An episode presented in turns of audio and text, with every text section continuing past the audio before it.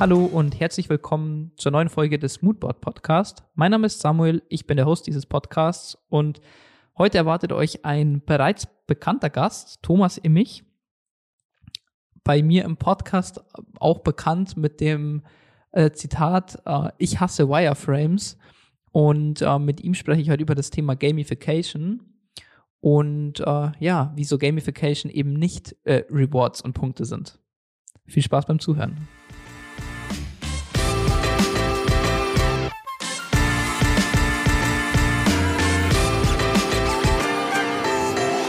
Herzlich willkommen, Thomas. Ähm, das, das als einer der wenigen Gäste ähm, schon das zweite Mal im, im Podcast jetzt und vor allem in, in so kurzer Zeitabfolge. Äh, wir hatten ja das letzte Mal eine Aufnahme zum, äh, zum Thema äh, Software Engineering, beziehungsweise äh, so die, die kommunikative Lücke, die manchmal herrscht zwischen ähm, äh, dem ganzen UX-Thema und, und dem Software Engineering.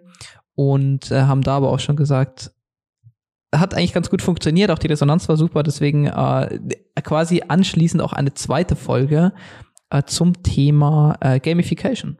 Äh, kam ja auch die letzten Podcast-Folgen, ähm, also in der letzten Folge, in der die äh, äh, ich mit dem Christian Kuhn hatte, ging es auch so ein bisschen um das Thema Behavioral äh, Design und auch am, am Anfang in den, einer der ersten Folgen des Podcasts war das auch mal kurz angeschnitten, aber jetzt wollen wir dem ganzen Thema mal einen eigenen Podcast widmen. Deswegen ähm, herzlich willkommen, äh, Thomas, nochmal. Vielen Dank für die schnelle Wiedereinladung nach unserem Podcast, der mir sehr viel Spaß gemacht hat. Und ich habe mich auch über die Resonanz sehr gefreut. Ja, es ähm, gab ja hier und da ein bisschen ähm, ich will es nicht, ähm, professionellen Austausch, sagen wir es mal so. Also ist ganz, ganz cool. Ähm, dafür macht man es ja auch, ne, dass man, dass man so ein bisschen auch die Leute abholen kann. Ähm, und zwar, äh, sag ich mal, Thema Gamification ja heute. Ich glaube, man, man kennt das Schlagwort, das ist jetzt nicht irgendwie das, das äh, äh, ja, außergewöhnlichste in der Branche, aber vielleicht nochmal so kurz, um einfach so einen gemeinsamen ähm, Startpunkt zu haben. Ähm, Gamification in kurzen Worten für dich ist was? Äh, ja, es ist, sollte ja nicht nur für mich äh, was sein in kurzen Worten, es ist ja eigentlich gut definiert, ja. weil der, es geht zurück so ein bisschen auf den Sebastian Data-Ding, wo ich auch schon das Glück hatte, ihn persönlich mal kennenlernen äh, zu dürfen. Ein unglaublich guter Redner, guter Vorträger, Vortragender.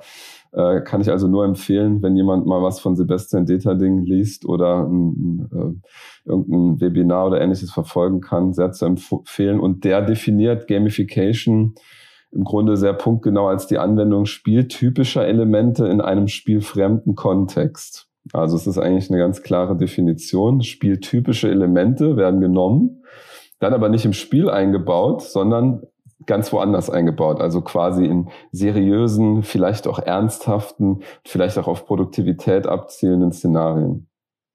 Okay, ähm, wenn ich höre Spiel, ähm, äh, spielbezogen, ähm, denke ich an meine Zeit vor Konsole oder wie auch immer ähm, mit äh, Reward-Systemen, äh, mit ähm, ja nicht daran denken, was man eigentlich tut, weil man es irgendwie intuitiv äh, genau weiß, wo man hin soll, ähm, ist es immer das Ziel, ähm, den Nutzer vergessen zu lassen, eigentlich, was er gerade tut, weil es selbsterklärend ist? Ähm, also den Nutzer vergessen zu lassen, was er gerade tut, bringt es schon auf den Punkt. Ob es deswegen ist, weil es selbsterklärend ist, würde ich einschränken. Also das Vergessen kommt vielleicht ein bisschen aus diesem Flow-Zustand, den jedes Spiel anstrebt. Ich weiß nicht, ob der bekannt ist, aber auch der Flow-Zustand ist ähm, im Grunde definiert als ein Zustand, wo man sich so in absoluter Konzentration befindet und eigentlich Raum und Zeit vergisst. Ich glaube, die meisten Gamer kennen ja. das, wenn dann morgens die Sonne aufgeht und man denkt, okay, ja, ist es schon wieder so weit, muss ich schon wieder zur Arbeit, ich muss doch noch, muss doch noch genau. schlafen. Genau. Ähm, und dieser Flow-Zustand, der ähm, passiert eigentlich genau dann, wenn ein Mensch zwischen Überforderung und Unterforderung in diesem schmalen Korridor liegt. Und zwar genau in diesem schmalen Korridor liegt. Dann macht es plötzlich Klick und man ist wie in so einem Tunnel. Und der Korridor zwischen Überforderung und Unterforderung, liegt aber ja gar nicht dann bei der Intuition, weil das könnte ja auch eine Unterforderung sein. Also ich kann ja äh, ganz einfach irgendwie einen Sprudelkasten die Treppe hochtragen oder sowas. Das ist vielleicht nur anstrengend, aber sehr intuitiv. Äh, wird mich das in den Flow-Zustand bringen? Wahrscheinlich nicht, weil es mich eher unterfordert. Das heißt, du musst immer auch eine Challenge drin haben, die ähm, dich irgendwo ankratzt und dich einen Schritt weiter bringt, als du vorher warst. Und dann kommst du erst in diesen Flow-Zustand. Du musst also genau zwischen Überforderung und Unterforderung äh, etwas tun.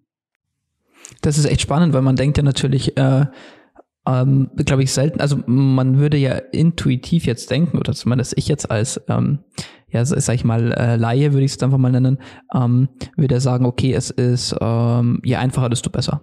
Also wenn ich, wenn ich nicht denken muss, wenn, wenn, wenn ich eigentlich äh, von Anfang an schon weiß, wo genau ich hin muss, äh, dann optimal. Aber scheinbar ja, äh, ist, doch nicht. Das ist ein guter Punkt, den du ansprichst, weil wir sind ja zu Gamification gekommen über UX. Und ich meine, eigentlich ist es hier auch ein UX-Podcast. Deswegen muss man ja vielleicht auch mal gucken, was hat ein Gamification eigentlich mit UX zu tun. Ich finde das eine ganz spannende äh, Erklärung, weil es gibt tatsächlich ein Zitat, wo es heißt, UX-Design äh, nimmt eigentliche Probleme vom Nutzer, macht also Dinge und intuitiver, erlernbarer. Ähm, und Gamification oder Gaming gibt dem Nutzer Probleme. Das finde ich ein sehr schlüssiges Zitat so auf den ersten Blick, weil wenn man jetzt zum Beispiel sich vorstellt, Super Mario, äh, da gäbe es einfach nur einen Button, da steht drauf Rescue the Princess. Und ich drücke den Button und dann habe ich das Spiel durch. Das ist natürlich äh, sehr effizient. Die Prinzessin ist gerettet. Ne? Ich habe mein Ziel erreicht. Ähm, und damit aus Usability-Definitionssicht effizient und effektiv. Aus spielerischer Sicht völliger Humbug, denn das Retten der Prinzessin ist ja gerade das, was es so interessant macht.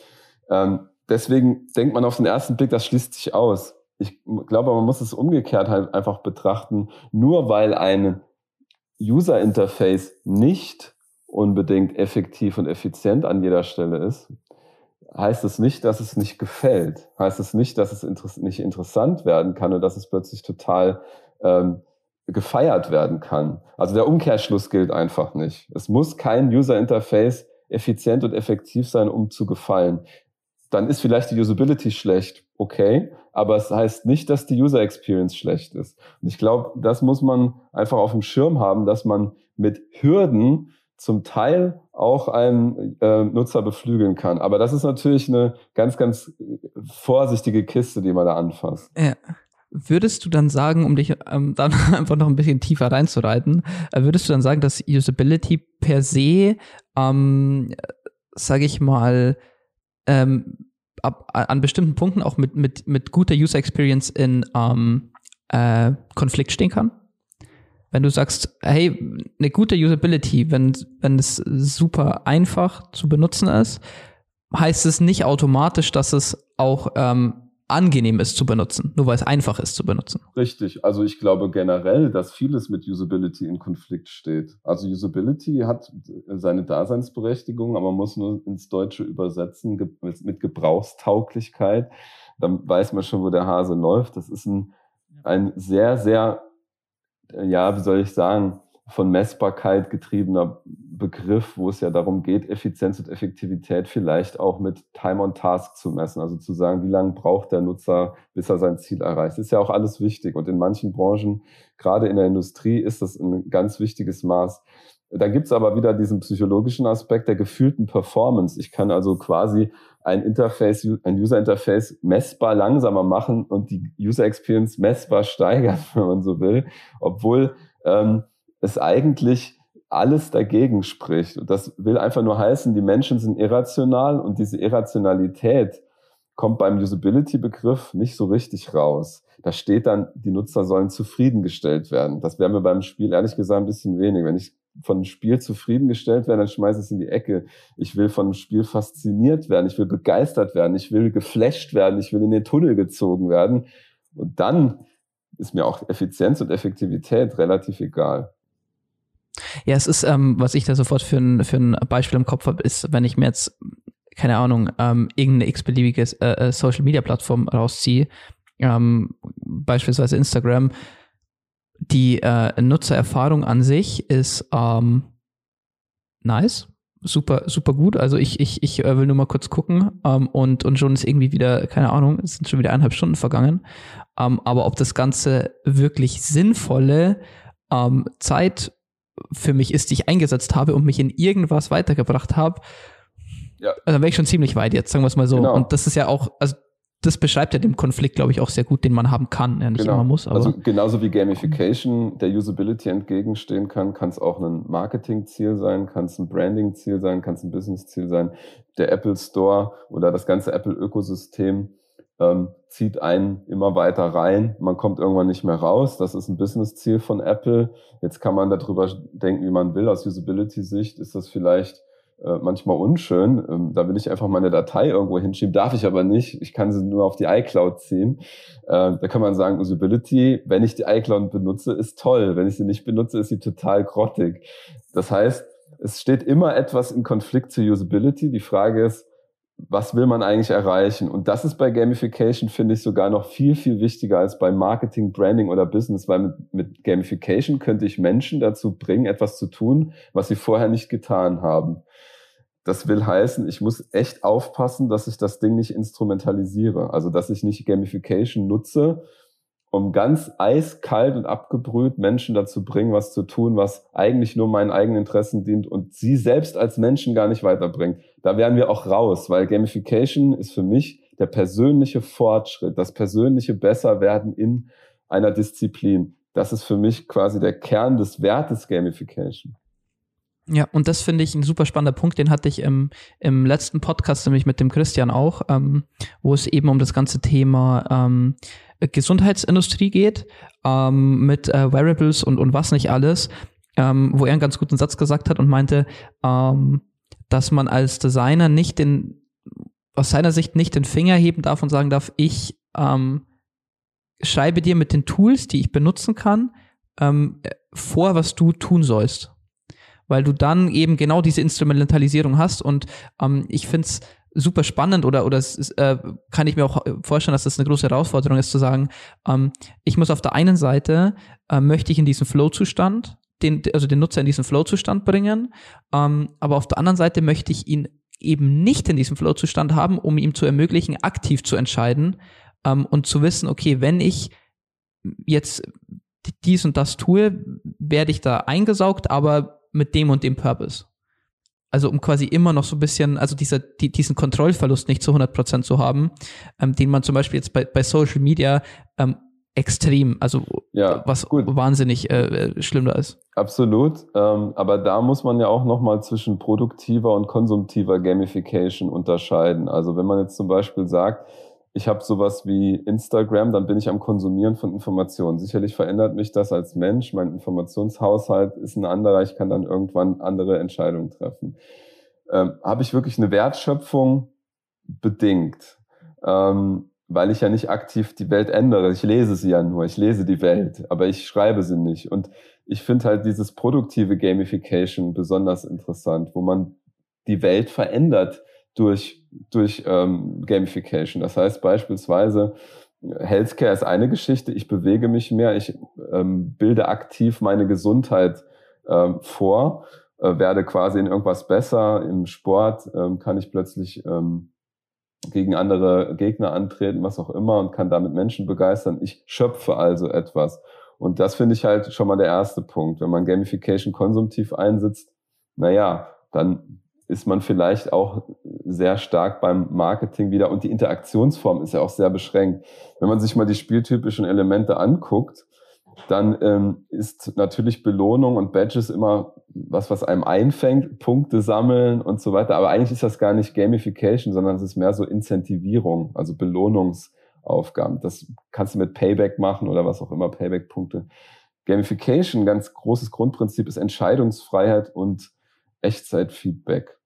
Das heißt, wenn man die beiden spieltypischen Elemente mal viel höher hängt als Rewards und Punkte, dann sieht man ja schon, Optionen kann ich ja nur dann bieten, wenn ich damit auch was mache. Bei Instagram habe ich keine Option. Ich kann einfach durchbrowsen und wenn ich was gut finde, klicke ich da drauf. klar, jeder Post ist irgendwie eine Option, aber es ist ja nichts, was letztlich was in der Welt groß ändert, außer dass vielleicht die Like-Zahl hochgeht.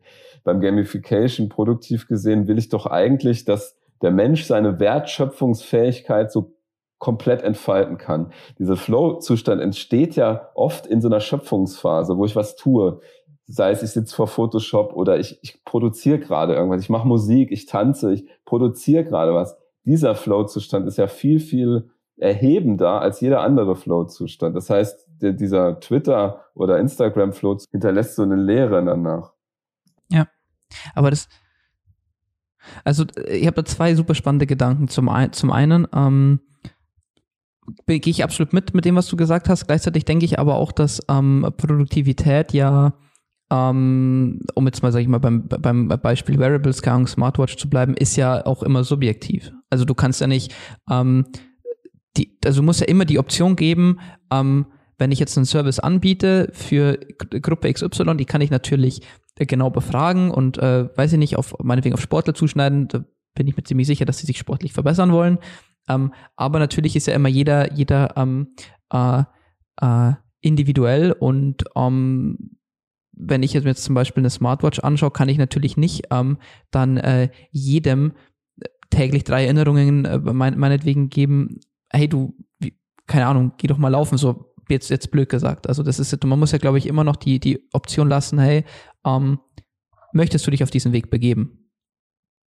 in, in verstehst du, was ich meine? Ja, also das Ding ist halt, Gamification will ja gar nicht bevormundend sein. Also weder das eine noch das andere wäre so richtig Gamification. Weder zu sagen, geh mal laufen, noch würdest du nicht mal gerne laufen. Das wäre beides eigentlich nicht Gamification, weil es ein externer Trigger ist. Also sprich, da muss jemand von außen einen Impuls setzen. Gamification lebt dadurch, dass der Trigger von innen kommt, also eine intrinsische Motivation existiert. Also wirklich aus der Person heraus. Das ist wie beim Holzofen. Bei Incentivierung muss ich immer Holz in den Ofen reinwerfen, damit er nicht ausgeht. Bei Gamification lebt das System durch die Person selbst und durch ihr eigenes äh, Selbstbild und durch diesen persönlichen Fortschritt. Und ähm, sobald ich also von außen zu viele Reize gebe, kann es sein, dass ich das Ding töte damit. Ich muss also irgendwie in diese Schleife reinkommen und die, da komme ich halt eher hin, ähm, dass ich zum Beispiel gar nicht sage, geh mal wieder laufen, sondern dass ich zum Beispiel mehr zeige, ähm, wie ich zum Beispiel äh, in einer Woche es geschafft habe, meinen Ghost zu überholen, was ich letzte Woche nicht geschafft habe. So nach dem Motto, boah, krass, ey, ich bin ja wirklich besser geworden. Ich, ich fühle das, ich, ich, ich spüre förmlich, dass ich besser geworden bin. Das ist das größte Problem in der Gesundheitsbranche, warum so wenig Leute motiviert sind, ihr Gewicht zu verlieren. Es dauert einfach ewig, bis man merkt, dass irgendwas passiert. Und bis dahin ist der Funke wieder verflogen. Gamification kann es halt schaffen, das klarer zu machen, das ähm, unmittelbarer zu machen. Meine Handlung hat mich als Mensch gerade in dem Moment besser gemacht. Wenn wir das schaffen, dann kommt auch die produktive Gamification von selbst ohne Bevormundung. Fand ich, fand ich ein, also finde ich einen super äh, spannenden Punkt hat oder ein Aspekt, den du gesagt hast, dass eigentlich Gamification nicht irgendwie Rewards und, und Punkte oder, oder ähm, sonst was ist, wie man es ja ungefähr in, in jeder x-beliebigen App hat. ähm, mache Task XY genau, und äh, oder bei äh, hier ja, ähm, Google macht das mit, mit den Bewertungen. Streuen, genau, Konfetti-Button genau. am Schluss, genau. Und natürlich Ping, du bist jetzt nett, Anfänger. Das ist nett, das ist, das ist, äh, ja. das ist ein Gimmick, ne? Das ist aber nicht Gamification. Ja was heißt, es ist schon Gamification, aber es ist nur ein kleiner Teilbereich. Es sind ja spieltypische Elemente. Konfetti ist ein spieltypisches Element, kann man nehmen. Genauso sind Punkte spieltypische Elemente. Man darf nur, man muss nur aufpassen, ein Spiel lebt von so einer Core Game Loop, wie die Experten das nennen. Das heißt, es gibt immer eine Schleife, in der ich mich befinde. Die ist immer die gleiche und trotzdem bleibt sie äh, am Leben, was meine Motivation angeht. Diese Core Game Loop ist bei Tetris, also deswegen ist es, glaube ich, die Mutter der Spiele. Simpler gibt's nicht. Fallen immer Gegenstände von oben runter. That's it. Und ich muss die halt ordnen. Aber schneller und andere, genau. Und ähm, aber das reicht. Es, natürlich guckt man am Schluss, wie viele Punkte habe ich bei, bei Tetris erlangt. Aber die Core Game Loop, dieses Ordnen von Gegenständen in immer kürzerer Zeit, das ist eigentlich das, was was plötzlich so einen Suchtfaktor schafft. Ja, nee, das ist, ähm, ja wahnsinn, wahnsinnig äh, bildlich erklärt, ähm, zu sagen, ich, ich, ich ähm, versuche eine, eine Schleife zu erzeugen, die vom Prinzip her immer gleich ist, um wahrscheinlich auch den, den, den Nutzer jetzt in dem Fall nicht zu überfordern mit immer mhm. wieder neuen ja. ähm, Flow. Äh, Be Bewegungen, mhm. genau, die, die, er, die er hat, aber gleichzeitig unterfordere ich ihn nicht, weil ich ähm, in der Art und Weise, wie das Feedback und, und, und ähm, Aktionen in dieser Schleife ähm, stattfinden, sich immer verändern und auch wieder selbst regulieren und anpassen. Das ist genau der um, Punkt. Ähm. Die Mechanik, also die, die ähm, Spiele äh, Entwickler unterscheiden ähm, im MDA-Framework zwischen Mechanics, Dynamics und Aesthetics. Das sind die drei Grundsäulen eines guten Spiels. Die Mechanics, das wären im Grunde die Regeln, also sowas wie, es fallen Gegenstände runter, du kannst die drehen, mehr nicht und du, du kannst die auch schneller machen. Äh, ansonsten läuft der Timer und damit immer schneller. Das ist die Mechanics. Und die Dynamics, das ist dann das, ähm, wo dann beispielsweise diese mechanische Schleife durch äußere Input zum Beispiel schneller gemacht wird, langsamer gemacht wird, wo, wo ähm, dynamisch auf den Spieler reagierend Dinge kommen, Dinge passieren. Und wenn man diese Mechanics und Dynamics halt sauber trennt in seinem Game-Konzept, dann kriegt man unglaublich addiktive oder suchterfüllende Schleifen hin, ähm, weil sie nämlich auf dem einen das Flow-Erlebnis fördern, weil ich Gewohntes tue, auf der anderen Seite mich aber auch in die Herausforderung bringen. Ja, ja. Ähm, würdest du sagen, also in dem Kontext tut sich bei mir so eine Frage auf, weil du sagst, äh, Feedback-Schleifen, die, die sich irgendwo auch selbst beeinflussen. Ich denke jetzt meinetwegen zum Beispiel an, an, an progressiv fortschreitendes Spiel. Du, ähm, keine Ahnung, wenn man irgendwie an ein Rollenspiel denkt, du spielst eine Zeit lang, du wirst besser, dann wird aber auch deine Umgebung herausfordernder.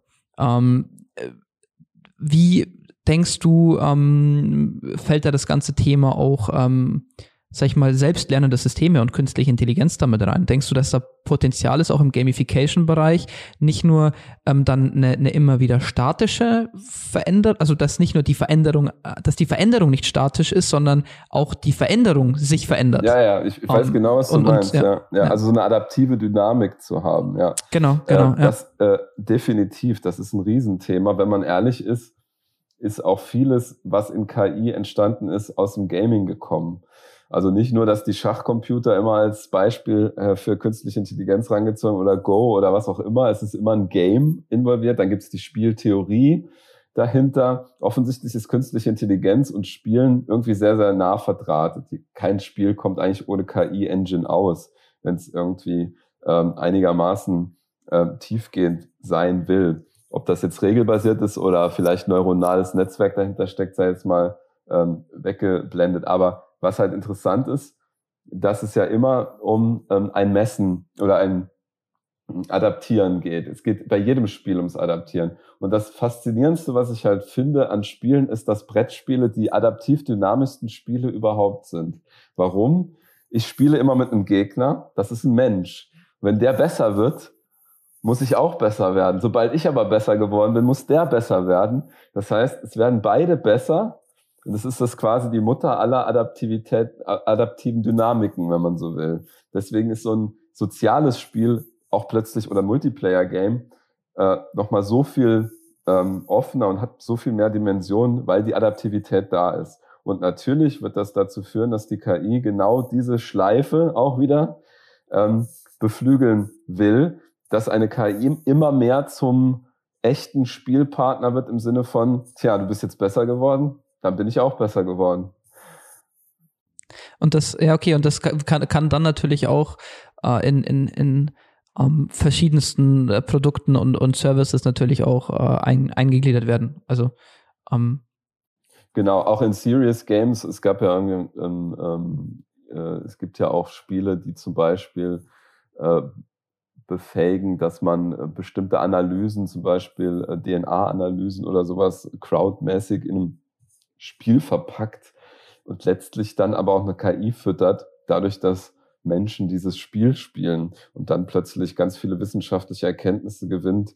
Ähm, ich glaube, da ist ganz, ganz viel Potenzial, aber es saugt natürlich das Wissen der Menschheit ab. Das muss man sich schon auch äh, vor Augen führen, dass wir mit allem, mit jedem Capture, mit allem, was wir irgendwo der Maschine helfen und unter die Arme äh, greifen, natürlich äh, den Troll füttern und äh, irgendwann können wir die Captures nicht mehr lesen, die Maschine aber schon. Ja. Äh, der Tag wird ja, kommen. Ja.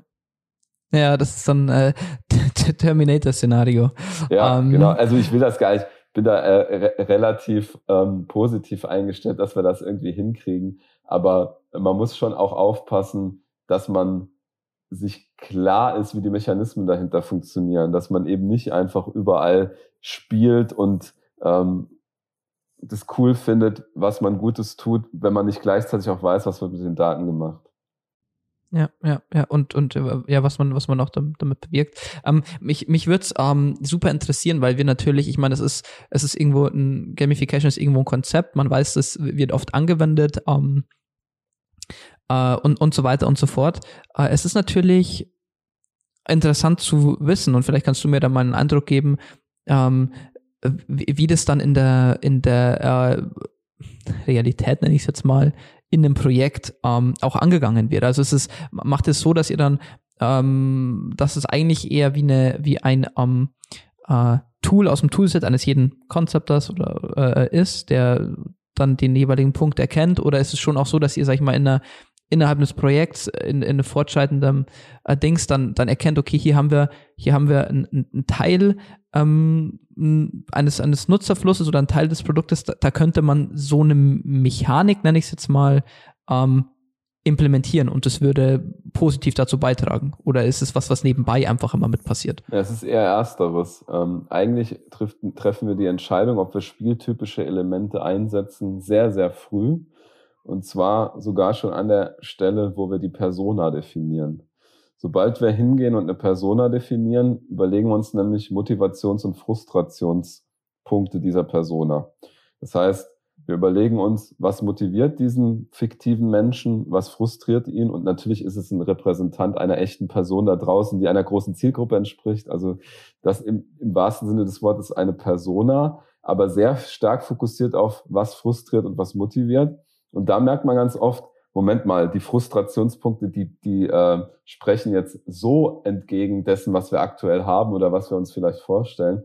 Wir müssen hier ganz anders rangehen. Die haben nämlich gar keinen Bock, das zu tun. Die haben nicht mal Bock, dieses Ziel zu erreichen, von dem wir glauben, dass es ja total, ähm, wie soll ich sagen, ähm, erstrebenswert, genau, erstrebenswert ist, dieses Ziel zu erreichen. Ist es aber gar nicht.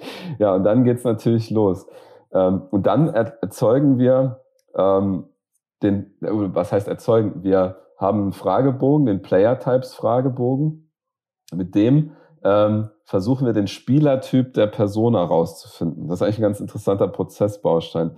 Das heißt, jeder muss sich in die Persona reinversetzen. Der Konzepter, aber auch der Software-Engineer, alle, die in diesem Persona-Workshop waren, müssen sich in die Persona reinversetzen. Das ist eh mal gut. Müssen aber diesen Player-Type-Fragebogen aus Sicht der Persona ausfüllen. Das heißt, Stell dir vor, du bist Persona Fritz Meier. Jetzt beantworte diesen Fragebogen, den wir dir jetzt stellen, wie in der Illustrierten im Psychotest, äh, aus Sicht von Fritz Meier. Und dann kommt hinten ein Ergebnis raus, nämlich welchen Spielertyp-Mix hat Fritz Meier. Und wenn der total auseinandergeht, so nach dem Motto, oh ja, der ist ein bisschen dies, ein bisschen das, der ist ein bisschen Achiever, ein bisschen Explorer, ein bisschen Free Spirit, aber irgendwie nix, nix so richtig, naja, dann haben wir vielleicht gerade ein Stereotyp geschaffen und sind uns gar nicht sicher, was unsere Persona motiviert und frustriert. Dann macht man vielleicht noch eine Nachschärfung, macht den Fragebogen nochmal und irgendwann bildet sich dann halt raus, ah ja, guck mal, unsere Persona ist zum Beispiel ein Achiever oder ein Philanthrop als Player-Type.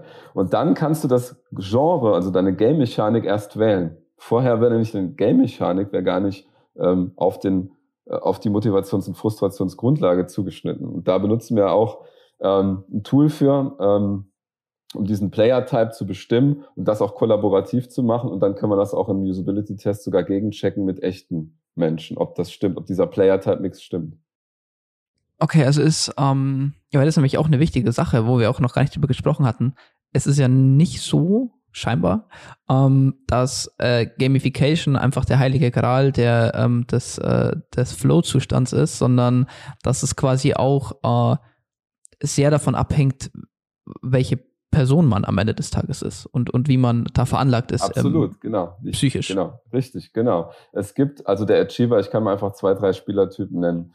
Ähm, der Philanthrop, der braucht zum Beispiel den Purpose besonders stark. Der fühlt sich quasi ähm, gut, wenn er für andere ähm, sorgen kann ähm, und einem größeren, höheren Ziel entgegenstrebt. Das ist der Philanthrop als Spielertyp. Wenn ich den besonders als Ausschlag habe in meinem Spielertyp-Profil, in meinem, in meinem Mix, ähm, dann äh, ist eine Game-Mechanik wie in Richtung Kümmerspiel, ähm, Tamagotchi-mäßig oder was auch immer, ähm, sehr zielführend. Haben wir zum Beispiel in unserem Mighty U-Projekt rausgefunden. Wir haben dort für gelähmte Kinder ähm, die tatsächlich keine Konsolenspiele in dem Sinne spielen können, weil sie die Controller nicht halten können ähm, und quasi motorisch so eingeschränkt sind und auch zum Teil geistig so eingeschränkt sind, dass schnelle Actionspiele und schnelle Controllerbewegungen völlig falsch wären. Wir haben dort diese Spielertyp-Analyse gemacht und sind ähm, darauf gestoßen, dass Kinder in diesem Alter mit diesem Krankheitsbild, das nennt sich Zerebral, äh, ähm, infantile Zerebralparese, ähm, dass die besonders vom Spielertyp Philanthrop ähm, sind. Warum? Weil es wird sich ständig um sie gekümmert, weil sie ja eben eingeschränkt sind. Und daraus entsteht der unglaubliche Wunsch, sich selbst mal um jemanden kümmern zu können. Und der ist besonders ausgeprägt. Das fand ich faszinierend, dass quasi selbst die Lebenssituation dieser Kinder ihren Spielertyp so stark beeinflusst. Und so sind wir quasi zu so einem ähm, Kümmerspiel-Metapher gekommen. Die müssen quasi einem Drachen beim Schlüpfen helfen, müssen den großziehen mit, mit kleinen Bewegungen. Wir haben einen Muskelkontraktionssensor mit der Nintendo Switch verbunden. Und durch die Muskelkontraktion der Kinder äh, wenn sie ihre normalen Übungen, ihre täglichen machen, können sie diesen Drachen quasi erziehen, aufwachsen lassen. Und nachher haben sie diesen Drachen als Ressource, um dann im Spiel gegen echte, gesunde Kinder plötzlich ein Kräfteverhältnis herzustellen, weil ja der, der Drache natürlich extreme Kräfte hat. Aber es ist ja ihr Drache, sie haben ihn ja aufgezogen. Insofern verkörpern sie ihn quasi. Und das ist einfach ähm, super geniales Projekt gewesen. Ja, Oder ja. immer noch. Ja, das ist, ja, es ist, es ist, das ist äh, echt un unglaublich interessant und ähm, ich glaube, es äh, hilft auch, ähm, die ähm, Zielgruppe, mit der man arbeitet oder die Persona, die man sich erstellt hat, sehr, also ist, glaube ich, auch ein Tool, die dann besser kennenzulernen. Ähm, vor allem jetzt, sag ich mal, mit einem Fragebogen, wie ihr das jetzt zum Beispiel macht, ähm, dann auch äh, vielleicht zu erkennen, okay, irgendwie, wir, wir haben zwar irgendwie eine Persona, aber äh, scheinbar verstehen wir sie noch, noch nicht so wirklich, weil wir ja auch gar nicht wissen, was ihr Antrieb ist, wenn sie jetzt eine App oder einen Service oder ein Produkt benutzt. Ja, wenn wir man sich diese kind Frage nicht beantworten ja, kann. Das ist so faszinierend, was da teilweise an Antworten kommt. Wir haben ein Kind gefragt, was ist dein Grund, also ein unter ICP leidendes Kind gefragt, was ist dein größter Wunsch? Und dann hat es gesagt, dass ich meinem Bruder mal eine Tüte Chips vorbeibringen äh, kann. Ne? Das ist also äh, so unglaublich, wenn man sowas dann äh, hört, denkt man so, oh, Wahnsinn, wie verwöhnt ist man eigentlich, ne, dass man so ein normales Leben führen kann ähm, und an alle möglichen Dinge denkt, aber nicht an sowas Profanes. Und das zeigt ja irgendwie, dass verschiedene Zielgruppen ganz anders angetrieben werden, man sich zum Teil gar nicht vorstellen kann. Ja, nee, und das ist, ähm, äh, finde ich, finde ich auch, ähm, ja, sag ich mal, die, ähm, das, das Verhalten oder, oder dann und dann auch sowas, sag ich mal, bedienen zu können mit einem mit einem Konzept, ähm, was man jetzt natürlich unter Gamification zusammenfasst, ähm, um, um einfach diese Sp Spielelemente ähm, mit zu mit reinnimmt in den Kontext, wo man sie eigentlich ursprünglich nicht nicht sehen würde. Ähm, finde ich finde ich unfassbar spannend, ähm, das das dann zu ermöglichen für äh, verschiedenste Zielgruppen, ähm, eben bestimmte Dinge zu tun ähm, die man vielleicht sonst äh, nicht so gern tun würde oder vielleicht auch gar nicht tun würde.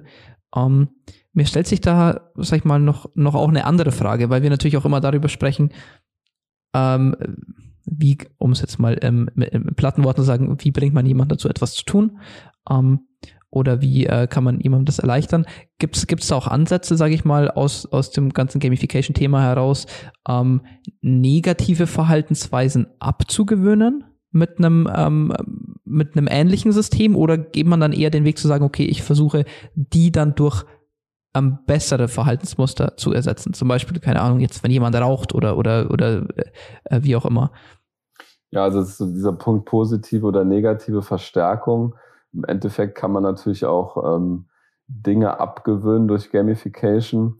Ähm, der Punkt ist so ein bisschen der Ressourcenhaushalt. Also ich finde immer ähm, es gut, ein Verhalten immer ressourcenorientiert zu betrachten. Und das machen Spiele sehr gut. Ich verhalte mich anders, wenn ich andere Ressourcen habe.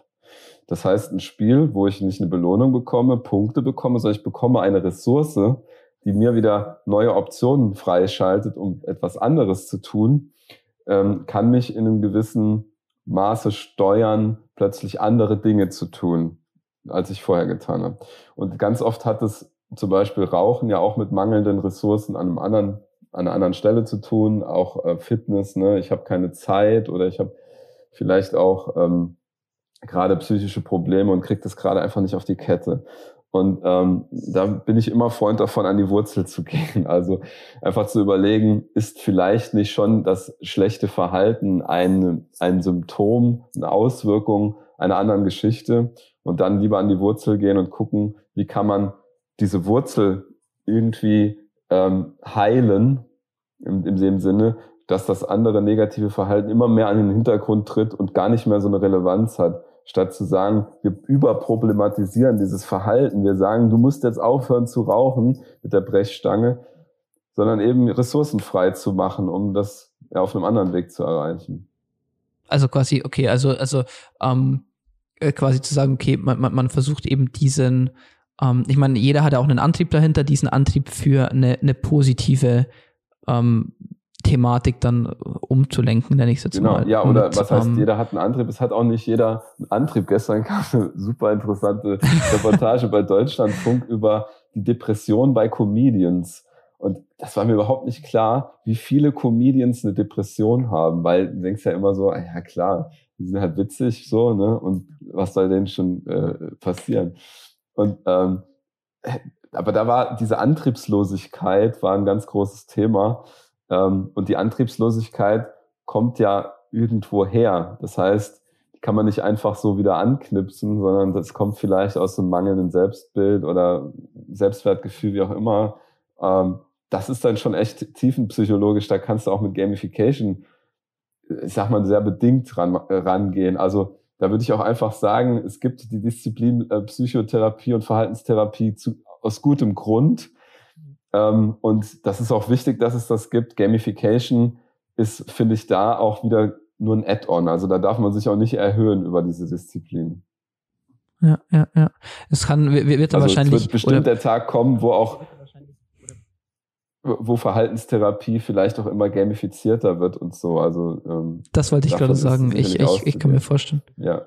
Ich, ich, ich wollte gerade sagen, kann ich mir auch vorstellen, dass es, sage ich mal, es passiert ja nicht nur im Kontext jetzt von ähm, äh, UX-Design oder vor allem auch im, im sag ich mal, äh, Produktdesign im, im digitalen Bereich, sondern äh, das ist ja, sag ich mal, universell anwendbar für verschiedenste Lebenssituationen oder, oder ähm, Themen. Ähm, keine Ahnung, wenn ich mich jetzt in, irgendwie ins, äh, in, in, weiß ich nicht, in, in, in meinem Fußball, als, als ich noch gespielt habe, ins Fußballtraining reinversetzt, du hast schon auch die Möglichkeit zu sagen, ähm, weiß ich nicht, ich, ich, ich schieße äh, eineinhalb Stunden lang, ähm, äh, passe ich gegen, gegen das Garagentor. Ähm, oder ich suche mir halt jemanden, der mir gegenübersteht und habe hab vielleicht irgendwie noch eine Dynamik und eine Bewegung mit drin. Ähm, ja, das stimmt. Ja. Hat, ist, ist selbes ja, Thema, aber stimmt, nicht. Genau. Ähm, Wenn du die Option ja. hast, genau, du hast die Ressourcen, du hast die Optionen, äh, dann kannst du plötzlich dein Verhalten zum Positiven ändern. Auch Angststörungen oder sowas ähm, in der Psychotherapie könnten jetzt zum Beispiel durch VR, könnten und können durch VR Möglichkeiten natürlich therapiert werden, weil es gibt die Konfrontationstherapie und es gibt auch das Flooding, wo du quasi wirklich extrem mit, dieser, mit deiner Angst konfrontiert wirst. Das ist das, dieses Flooding-Thema, äh, was wohl bei manchen Patienten hilft, man kann sich kaum vorstellen. Ähm, und wenn du dann halt Spin Spinnenangst hast, das heißt, die Spinne, die krabbelt einfach auf dich zu in dieser VR-Welt, wo du da ans Bett gefesselt, keine Ahnung was, auf dem Kopfkissen liegst und da kommt die Spinne auf dich zu. Da ist ja schon ohne Paranoia bist du da schon. Äh, also es ist spannend, definitiv, aber es gibt halt keine Langzeiterfahrung zu dem Thema. Deswegen bin ich da auch immer ein bisschen vorsichtig. Ich, ich glaube nur, zum Beispiel VR hat eine unglaubliche Macht, Verhalten zu ändern. Ähm, ja. Es ist, glaube ich, ähm, weil weil es auch so, ich meine, man, man hat ja jetzt jetzt schon bei verschiedenen, um, um auf das ganze Thema Flow-Zustand nochmal zurückzukommen, ähm, bist du ja auch in, in einem Umfeld, was realistisch ist. Gibt's, hast du ja schon die Möglichkeit, in diese Welt ein, ähm, oder in, in diesen Flow eingesogen zu werden. Ähm, gar nicht, gar nicht dann davon zu sprechen, wie es ist, wenn du, wenn, wenn alles um dich herum ähm, auf dieses Thema ausgelegt ist. Jeder, jeder Input, den du bekommst. Nicht nur ähm, einer auf einem Screen oder auf einem, äh, das heißt jetzt auf dem, auf dem Laptop, auf dem, auf dem großen Bildschirm, auf dem Handy, ähm, sondern dein, dein ganzes Umfeld dir vorgaukelt, sage nenne ich es jetzt mal, ähm, dich so ein bisschen in, in eine Richtung schubst. Ähm, ich glaube, ich bringe doch eine unfassbar große Verantwortung mit sich. Ja, ja erstens das und zweitens finde ich es auch nicht uneingeschränkt positiv, wenn man sich überlegt, früher waren Spiele echt frustrierend. Also als ich noch gespielt habe, ich spiele ja nicht mehr so viel, aber früher gab es halt echt fiese, unfaire Games, wo man so richtig böse auf die Schnauze gefallen ist. Ne? Und dann ist man wieder aufgestanden, hat das weitergespielt. Es gab ja auch nicht so viel. Also irgendwie hat man immer weitergespielt. Und ich fand, das hat ähm, so einen gewissen Durchhaltevermögen geprägt. Das ist dann zum Beispiel ein Verhalten, was entsteht, ähm, durch dieses fiese, teilweise unfaire äh, Verhalten. Wenn ich jetzt aber ein Spiel habe, was meine Checkpoints total fair setzt und wo ich eigentlich auch jederzeit cheaten kann und wieder im Level 5 einsteigen kann, ganz ehrlich, dann komme ich zu einem Verhalten, wo ich merke, ich muss mich nicht anstrengen, ich komme auch so ans Ziel. Und da habe ich ein bisschen Angst vor, dass die Spieleindustrie gerade äh, in so einen äh, in so einen Punkt geht, wo sie sagt, ah ja, guck mal, was verkauft sich? Ja, das, was nicht frustriert. Was frustriert nicht? Ah, das, was ich schnell kriegen kann. Und dann komme ich plötzlich in so einen Zyklus, wo das Verhalten in eine Richtung sich entwickelt, wo Durchhaltevermögen plötzlich kein Wert mehr ist. Und das finde ich schade. Also ich muss sagen, ähm, ich finde das ehrlich gesagt gerade ähm, gut, wenn Spiele auch so gewissermaßen ein paar ähm, Werte vermitteln, die jetzt nicht wieder äh, ins rein Konsumtive gehen, weil Produktivität hat mit Schmerzen zu tun. Es ist so. Ich, ich kann nicht irgendwas Cooles erzeugen und ich habe nicht meine Durststrecke und äh, es ist immer alles nur fluffig und wunderbar. Die, die besten Kunstwerke, die besten Technologien, die da draußen sind, die sind durch ganz viele Tränentäler gegangen, die Leute, die das produziert haben. Also müssen wir nicht auch Verhalten schulen, ähm, durch das Tal der Tränen zu gehen und ist es dann so zielführend, wenn die Gamification immer super adaptiv und smooth genau das ne, macht, was ich gerade noch so, so aushalte oder muss ich nicht auch mal hart frustriert werden? Das ist die Frage, die ich mir immer wieder stelle. Das ist echt ein, das ist echt ein äh, Punkt, da hatte ich noch gar nicht drüber nachgedacht, aber, aber du hast ja total recht, vor allem, äh, wenn man jetzt dann ähm, sag ich mal, Systeme hat, die sich ähm, nicht äh, statisch anpassen, sondern die sich wirklich genau auf dich zuschneiden lassen ähm, und sich dann auch genau so zuschneiden, dass du dabei bleibst, aber niemals ähm, einen gewissen Frustrations- äh, und, und Herausforderungspunkt überschreiten. Ähm, insbesondere, weil ja ähm, ich auch denke, dass, dass ähm, solche Gamification-Themen langfristig natürlich auch dich als als Individuum wiederum beeinflussen. Also es ist ja nicht so, dass du ähm, abgekoppelt von diesem, von diesem sich selbst regulierenden Flow äh, funktionierst, sondern mhm. du wirst ja auch als Person davon Richtig, beeinflusst genau, das ist, das in deinem ist, Wahrnehmen. Genau, das ist dieses ja. se selbstbezogene ähm, Thema. Ich äh, verändere das System und das System verändert mich quasi gleichermaßen, ja. Ähm, das macht's aber, also ich bin ja sowieso totaler Systemtheorie-Fan. Also ich habe äh, abgefahrene Bücher zu dem Thema gelesen, auch Kybernetik und so. Finde ich ein ganz, ganz spannendes Thema. Ähm, aber das wäre wahrscheinlich wieder ein ganz eigenes Thema. Aber ähm, die, die Art und Weise, wie ich ein System beeinflusse und es mich gleichzeitig beeinflusst, diese Rückkopplung, die da entsteht, die macht das Ganze auch so total unberechenbar, wenn man das dann mit zwei, drei Leuten im Multi-Universum macht, mit vielen Menschen, die gleichzeitig und so weiter das System benutzen, dann ist das halt so, keine Ahnung, was hinten rauskommt, du weißt es halt nicht. Und äh, das finde ich eigentlich ganz spannend, wo ja Spiele auch einfach sehr schön diesen Simulationscharakter immer drin haben. So Aufbaustrategiespiele finde ich immer faszinierend. Jedes Spiel geht anders aus. Äh, es, es entstehen immer andere Welten und ähm, teilweise muss ein Schmetterling mit den Flügeln schlagen und plötzlich passiert was ganz, ganz anderes in dem Spiel. Und das, das finde ich halt irgendwie schön. Ich bin aber übrigens auch Spielertyp Free Spirit. Also mein Spielertyp ist äh, eine Mischung aus Disruptor und Free Spirit. Das heißt, ich äh, mag Veränderung. Ich stehe auf Veränderung. Ich, ich, ich brauche Veränderung. Ich, auf der anderen Seite bin ich aber auch so ein, so ein Träumer, der so ein bisschen quasi durch die Welt läuft und ähm, gerne exploriert, also gerne sich Dinge an, aufschraubt, reinguckt, verstehen will, wie funktionieren die, so ein, ja. Habt ihr, ähm, ja, das, das sieht man auch mal, wie, also es ist ja eigentlich ein tiefenpsychologisches Thema. Also es ist ja nicht, äh, es ist ja wirklich, äh, wirklich ein psychologisches Thema. Aber ähm, schick mir doch gerne mal so einen Fragebogen zu. Jetzt würde mich, oder ich weiß nicht, ob, ob, ob das, ob das äh, irgendwie möglich ist, aber würde mich natürlich auch sehr interessieren.